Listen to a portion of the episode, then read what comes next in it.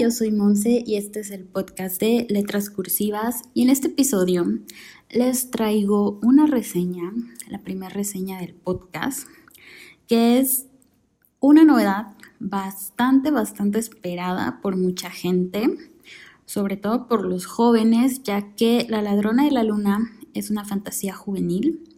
Es el tomo 2 de la saga de El Príncipe del Sol, creado por la booktuber Cloud Read Books y es publicado por Editorial Planeta. Este libro oficialmente ha sido empezó a venderse el 16 de noviembre de este año, pero por ocasión especial, que fue la presentación de Clau en la Feria del Libro de Monterrey, Nafil Monterrey, pues sacaron un pequeño tiraje que se vendió exclusivamente en esa feria y que pues ahora sí que solo los afortunados en poder ir a la feria o en tener a alguien que les consiguiera ese libro en esa feria, pues pudimos leerlo. Y yo no me considero pues lectora de todo lo que tiene que ver con fantasía, distopías y cosas así, que pues es una especie de moda que salió después de que se hiciera exitosa la saga de Harry Potter y después de que saliera también lo que es, eh, pues sí, Crepúsculo, los Juegos del Hambre y ese tipo de películas que fue como un boom. O sea, no, esas son como las tres más famosas, pero hubo muchos, muchos libros más, muchas otras sagas que les mencionaría, pero tengo miedo de equivocarme y quedar como una estúpida, como dice el meme. Así que no, Solo les diré que sí hay muchos libros. Si ustedes son jóvenes y son seguidores de todas estas sagas, seguro saben mejor que yo de lo que estoy hablando. Pero bueno, yo dentro de mi generación, pues hubo muchísima gente que los leyó.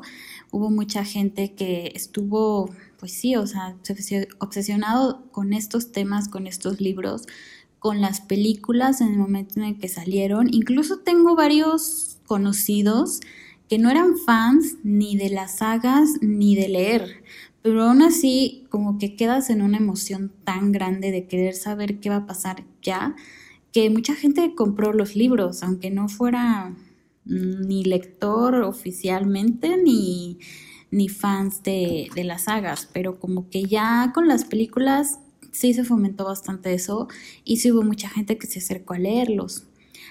Y bueno, ya si después continuaron con el hábito o no, pues ya es otro tema. Pero gracias a esto, pues muchos de esas generaciones que crecieron leyendo estos libros, que crecieron consumiendo estas películas, pues también se aventuraron a escribir. Y este es el caso de Clau. Clau sí es una lectora ávida de todos los temas de fantasía, de ciencia ficción, de distopías, en inglés, en español, que a veces es como de wow, Creo que es, podría decirse el cliché de los booktubers, de lo que se nos tacha a todos los booktubers, se nos generaliza que todos somos así, que todos leemos ese tipo de libros. Y, y, pues sí, como muestra pues estoy yo que definitivamente no soy consumidora de eso. Y no tanto porque diga, ah, es literatura basura, eso qué, eso no es leer, esos no son lectores, no, yo respeto todo, pero a mí no me llama la atención. Irónicamente, porque yo crecí leyendo Harry Potter, pero creo que más bien es un poco por la edad. Yo cuando tenía 15 años sí me llamaba la atención todos esos temas, en su momento no me acerqué a ellos porque no conocía, pero creo que sí es un tema un poco generacional. Y eso fue precisamente lo que me llamó la atención del libro de Clau. Yo lo leí por curiosidad, porque escuché muy buenas reseñas, y por eso decidí leerlo. Es el primer libro de youtubers, no, no es cierto, youtubers no, de booktubers que consumo. Y honestamente no me decepcionó. Al principio batallé para engancharme con El Príncipe del Sol, pero me gustó. Me gustó El Príncipe del Sol porque creo que la forma en que describe a los personajes, la forma en que cada personaje tiene pues sus propios conflictos existenciales, tiene sus propios problemas, sus historias, que los personajes no son blanco y negro, que no son, ah, es el bueno más bueno que el pan y la mala malvada sin causa. No, o sea, todos tienen sus, sus cosas y por eso me gustó El Príncipe del Sol. Además, la historia que construye Clau, toda la mitología que ella inventa alrededor del sol y de la luna, me pareció que está muy bien realizada, me pareció bastante creíble la forma en que piensan, también los mismos pobladores de la Nación del Sol y de la Luna. Así que después de un año de haberse publicado El Príncipe del Sol, Fui de esas pequeñas personas afortunadas en conseguir La ladrona de la luna antes de tiempo.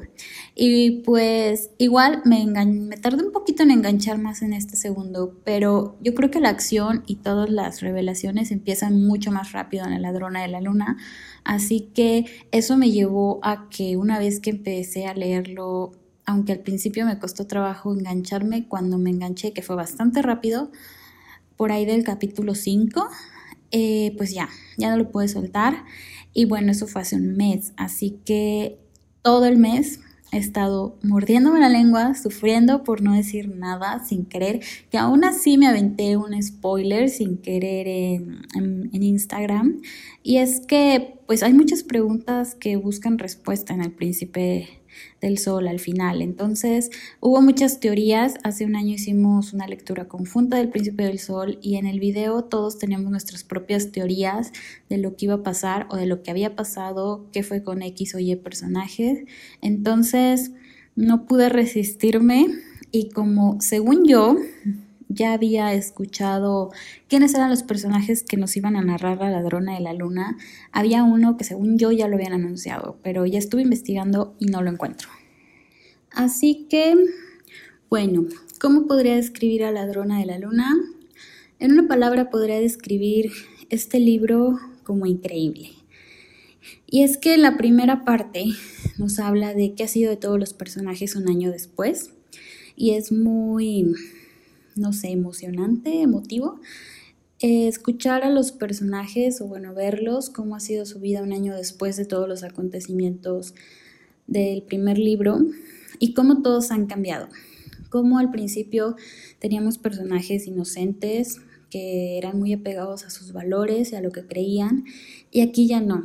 Aquí ya los mismos personajes se cuestionan sus creencias, han perdido esa inocencia, pero a pesar de todo siguen teniendo pues el mismo fin, que es la amistad, la amistad de ellos, cuidarse los unos a los otros, quererse y también hacer lo correcto. Pero esta vez ya no es hacer lo correcto nada más por ellos mismos, esta vez ya es algo mucho más grande, que es hacer lo correcto por el bien del reino del sol y también del reino de la luna. Y es que a lo largo del libro nos vamos dando cuenta de que Emil también se tiene que preocupar por el reino de la luna, de que ya no es él y sus intereses, de que ya todo lo que él hace o diga afecta a ambos reinos, porque a final de cuentas el tratado que hay entre los dos reinos pues está en la cuerda floja y si se rompe, si se altera, pues habrá una guerra que va a afectar a los dos reinos. Y eso es como el conflicto que tiene Emil en este libro. Bueno, como sabemos, se dividen en tres partes los dos libros. Pues en la segunda parte, por voz del mismo Bastian, descubrimos todo el reino de la luna, todo Hilardia, todos sus misterios y sobre todo a la reina. La reina de la luna, ¿qué es lo que la hace ser como es? cuáles son sus motivos, cuáles son sus frustraciones, su historia y la historia de Bastian, que aunque son hermanos no tienen nada que ver el uno del otro, pero sabemos por qué no tienen nada que ver el uno del otro. Cómo era su papá, cómo era su mamá, cómo crecieron, en qué contexto crecieron, en qué pensaban sus papás. Y también este, pues un poco de la historia del reino de la luna. ¿Cómo piensan ellos? ¿Qué creen los habitantes de Hilardia? del reino del sol, porque bueno, nosotros sabemos hasta ahora lo que creen los habitantes del reino del sol y sabemos lo que ellos crecieron pensando, como ambos reinos piensan que el enemigo es el otro, que el enemigo es el del reino opuesto y que pues ellos son los buenos, los otros son los que están mal. ¿Les suena a algo real? Y es que eso es lo que plantea mucho Clau. habla un poco de la discriminación entre líneas, de cómo uno crece pensando que lo que absorbe pues es lo correcto. Entonces, conforme va avanzando la historia y vamos conociendo el reino de la luna, pues vamos entendiendo también un poco cómo son ellos y por qué son como son. Vamos viendo también qué es lo que piensa el reino de la luna de su familia real. Dentro de lo mismo, que pues para esta parte yo ya estaba absolutamente enganchada, no podía dejar de leerlo, yo creo que en un día leí todo en la segunda parte, pues sabemos también las, lo que hay detrás de la secta de Avalon. ¿Por qué existe la secta y qué es en lo que creen los que están dentro de esa secta? Porque pues para el reino del sol y para lo que nosotros vamos o sabemos de la historia en este punto, pues no tiene sentido, no tiene sentido que alaben a Avalon y sobre todo porque pues el Reino de la Luna tienen una visión muy distinta de la historia, de la mitología que construyó Clau alrededor de todo esto. Ellos tienen una visión muy diferente, ellos piensan cosas muy diferentes de todo lo que piensan los habitantes de... Ay, se me fue el nombre. Bueno, de Eben, que es la ciudad del Reino del Sol, pero sí. Y en la tercera parte, bueno, pues ya tenemos una batalla. En la tercera parte hay una batalla inesperada, una batalla que no veías venir y una batalla que, por Helios, es bastante mm, bueno, pues qué sería de una batalla sin ser caótica, pero nos llevamos muchas sorpresas junto con los personajes. Hay algunas sorpresas y algunas llegadas intervenciones en medio de la batalla que dices, ah, eso se vio muy jalado. Pero honestamente no te molesta porque de verdad querías verlo venir, de verdad disfrutas la emoción de que llegue un personaje a salvar a otro y así, es como de, de verdad, de verdad lo disfrutas. Y, y pues sí, al final resuelven muchos conflictos se aclaran muchos malentendidos, se resuelven cosas que estaban abiertas desde la trama del libro 1, pero al mismo tiempo a lo largo del libro se van desarrollando nuevos conflictos, van apareciendo nuevos problemas para Emil y él mismo lo dice, o sea, es que resuelves unas para llegar a otras y los problemas nunca se acaban. Bienvenido a la vida real y de adulto. Entonces, en ese aspecto nos muestran a un Emil muy humano, tratando de ser el mejor rey que puede ser. O sea, y es un chavito de, no dicen exactamente la edad, pero creo que tiene entre 18 y 20 años. O creo que sí la dice, pero en este momento no lo recuerdo. Entonces, en conclusión, ¿qué nos trae La ladrona de la luna? Para empezar, es un libro mucho, mucho más oscuro.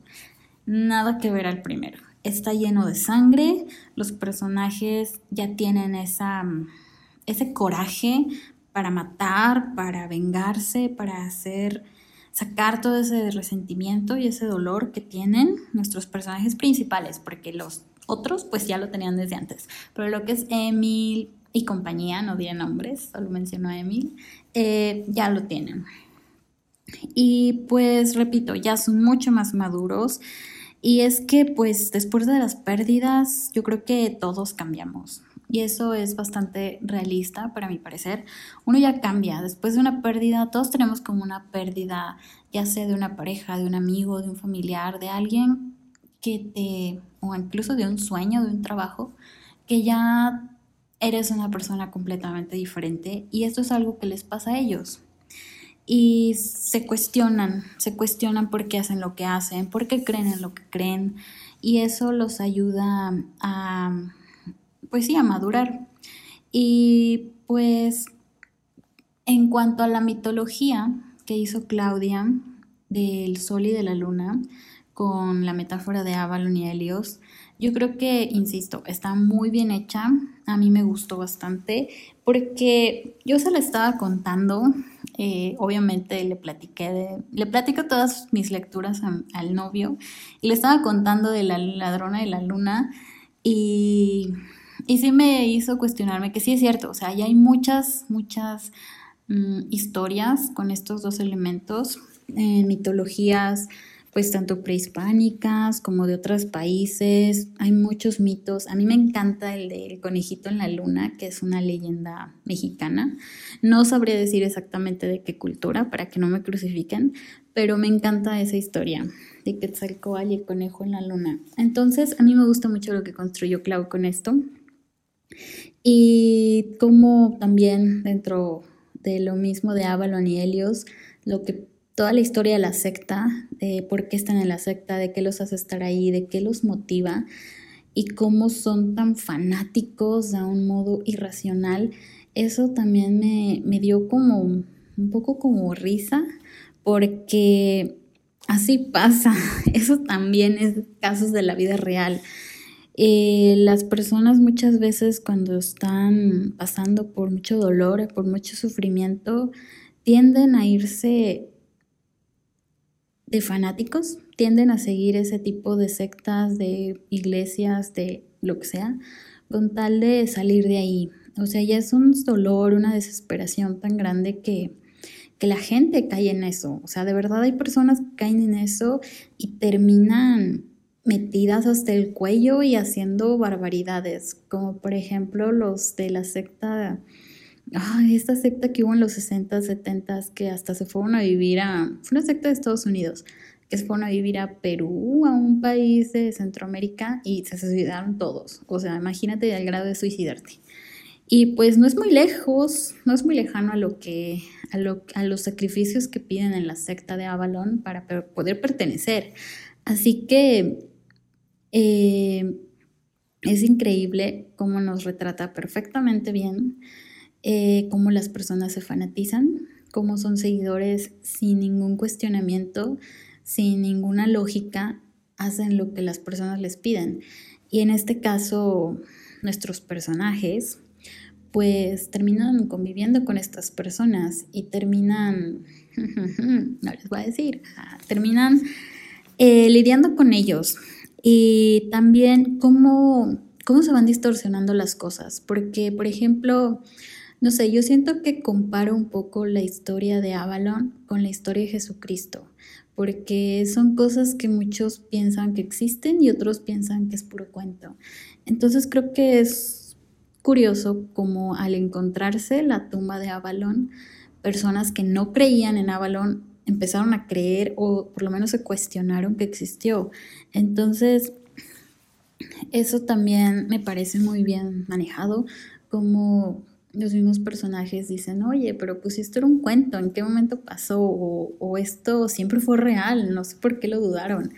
Y, y cómo, pues sí, o sea, la historia, el mito ahí está, pero cómo la nación del sol lo conoce de una forma y la nación de la luna lo conoce de otra. Y además, cómo la historia original se va distorsionando para que la secta haga y deshaga cosas en nombre de Avalon y para que Avalon regrese, pero que dices, pues es que esto no tiene nada que ver, o sea, ya la, la secta ya lo distorsionó por completo, cosa que mm, no sé si les suena, que también pasa en la vida real. Y bueno, los personajes. Eh, pues creo que ya hablé mucho de los personajes, pero hay algo que no he dicho, y es que algo que me gusta es que no nada más los personajes principales son complejos, también los personajes enemigos o malvados, por así decirlo, los enemigos y los personajes secundarios tienen mucho peso lo que dicen, lo que piensan y sus actos. Y es que aquí descubrimos a una persona, a un personaje que hace cosas demasiado fuertes y que los mismos personajes principales también afectan. O sea, como todo lo que hacen todos, personajes principales y secundarios y todos, pues afecta. O sea, todo lo, todo lo que dicen, lo que hacen, tienen consecuencias y son consecuencias muy grandes. Y como los mismos personajes van siendo víctimas de sus propios miedos y de sus propias creencias. Y, y de las palabras que escuchan y que dicen. Entonces, ay, es que no sé, creo que es difícil hablar de esto sin decir exactamente quién y qué es lo que pasa, pero eso es lo único que les puedo decir. Que hay mucho, pues mucha humanidad en los personajes de Clau. Y pues también hay personajes nuevos, personajes con historias de vida muy bonitas. Y es que no nada más la, nuestros personajes principales son los únicos que hay. O sea, también conocemos a los mejores amigos de Bastian, conocemos su historia, cómo son amigos desde pequeños, cuál es su dinámica y que es una dinámica y una forma de ser completamente diferentes a, a los de Emil y compañía. O sea, que es una historia muy diferente, pero que al final de cuentas son parecidos en la lealtad que se tienen y en el cariño que se tienen. Y eso también es muy entrañable, porque honestamente yo cuando empecé a leer a los personajes de Klaus sí fue así como de, ay, no creo, no hay, no hay, no hay amigos así. Ah. Pero sí los hay, solo que mm, sí hay amigos, grupos de amigos que tengan esa lealtad, que tengan ese cariño, solamente que la dinámica es completamente diferente y las historias de cada quien son diferentes. En el caso de Emil, casi todos tienen una historia más positiva. Emil es el heredero al trono, entonces obviamente tuvo una infancia mucho más fácil y más rodeada de amor y cosas bonitas que sus amigos y que el mismo príncipe de la luna, o sea, eh, Bastian tuvo una historia muy diferente, sin embargo también tiene esos mismos amigos que también son leales e incondicionales, entonces eso también es muy bonito de leer. Como aunque sean circunstancias diferentes, sigue habiendo el mismo amor y la misma lealtad incondicional y de que darían la vida por ti. Así que eso también me encantó. Y es que creo que también, aparte de los personajes, la historia y la amistad que tienen es de los, no sé, de los puntos más positivos de la historia de Clau.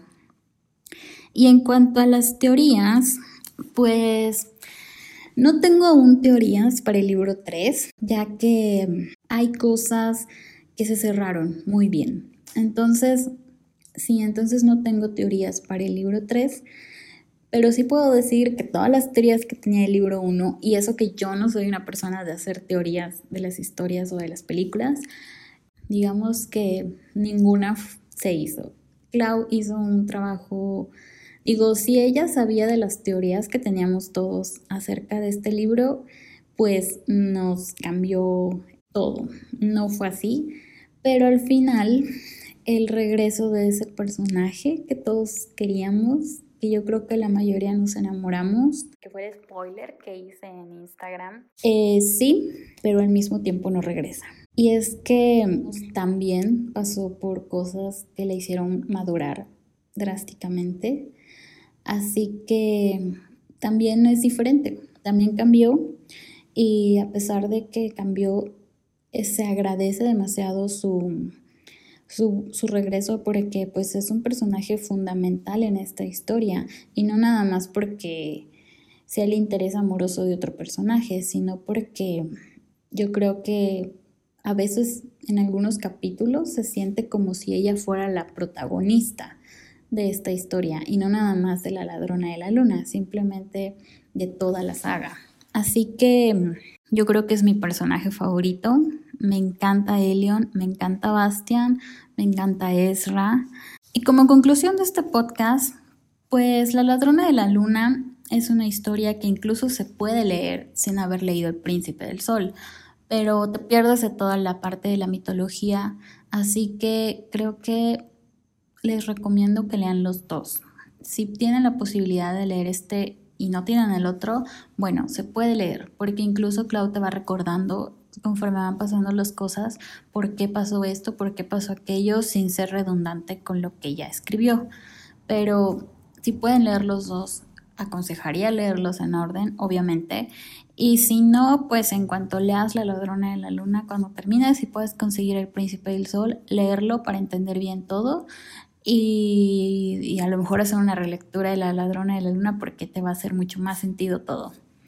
Así que si recomiendo La ladrona de la luna, sí, sí lo recomiendo para personas que les gusta la fantasía, que les gusta lo juvenil y también para personas que no les gusta.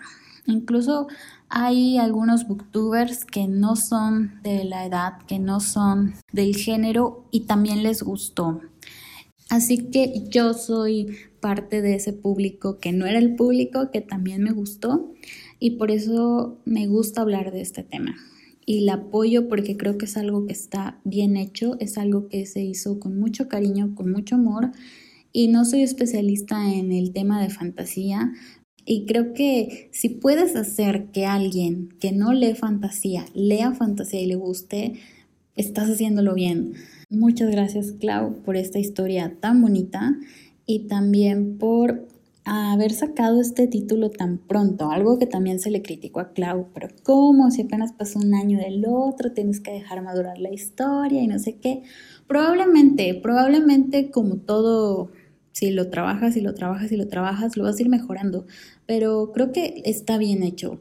Hay dos que tres errores de dedo en la, en la redacción, pero pues nada grave. Y probablemente sí se pudo haber hecho algo mejor, no lo sé, no soy editora, pero creo que si se publicó es porque estaba listo para ser publicado. Ahora, no lo terminó exactamente en un año, o sea, Claudia tenía mucho trabajado del Príncipe del Sol y ya tenía mucho trabajado de la Ladrona de la Luna desde antes de que se publicara el primero, así que no es que lleve un año, o sea, Claudia tenía mucho tiempo más escribiendo este libro se publicó un año después, que es diferente, y todavía no sabemos si la tercera parte se vaya a publicar dentro de un año exacto, porque a lo mejor por la presión de las ferias del libro, tanto la de Monterrey como la de la y la Feria de Guadalajara, puede ser que sí haya como esa presión de que, ah, tienes que publicarlo antes de llegar a estas ferias porque hay que promocionarlo ahí. Puede ser que sí, pero no es como que lo haya hecho en tres minutos y ya. O sea, y lo sé porque ella misma lo ha dicho.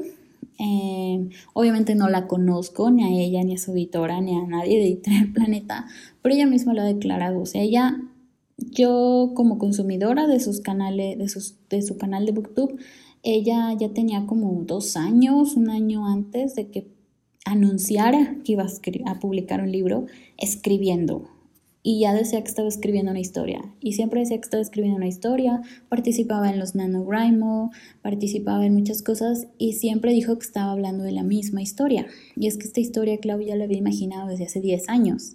Entonces no es tampoco como que esté sacada de la manga. Y creo que eso es lo que ha hecho la diferencia en otras publicaciones. Que honestamente no puedo mm, comentar mucho de otras publicaciones de otros colegas booktubers porque no las he leído, así que solo sé que no han sido tan bien recibidas por los especialistas como El Príncipe del Sol y espero que también La Ladrona de la Luna. Así que no amigos, no se vayan por esa finta de, ah, es un libro hecho por un youtuber nada más para ganar dinero. No, este libro estaba pensado, está trabajado y los resultados demuestran que es bueno. Así que si le quieren dar una oportunidad, adelante. Si no es su género y solo quieren estar escuchándome por metiches, no hay problema. Muchas gracias por escucharme. Y nos vemos en el próximo episodio con otra recomendación. La mayoría de las que voy a estar haciendo van a ser novedades. Los que no sean novedades van a estar en mi canal de YouTube, que los invito también a suscribirse y a seguirme por ahí. Todas mis redes sociales están en el perfil de SoundCloud o en mi página web que es letrascursivas.tk. Muchas gracias por escucharme. Bye.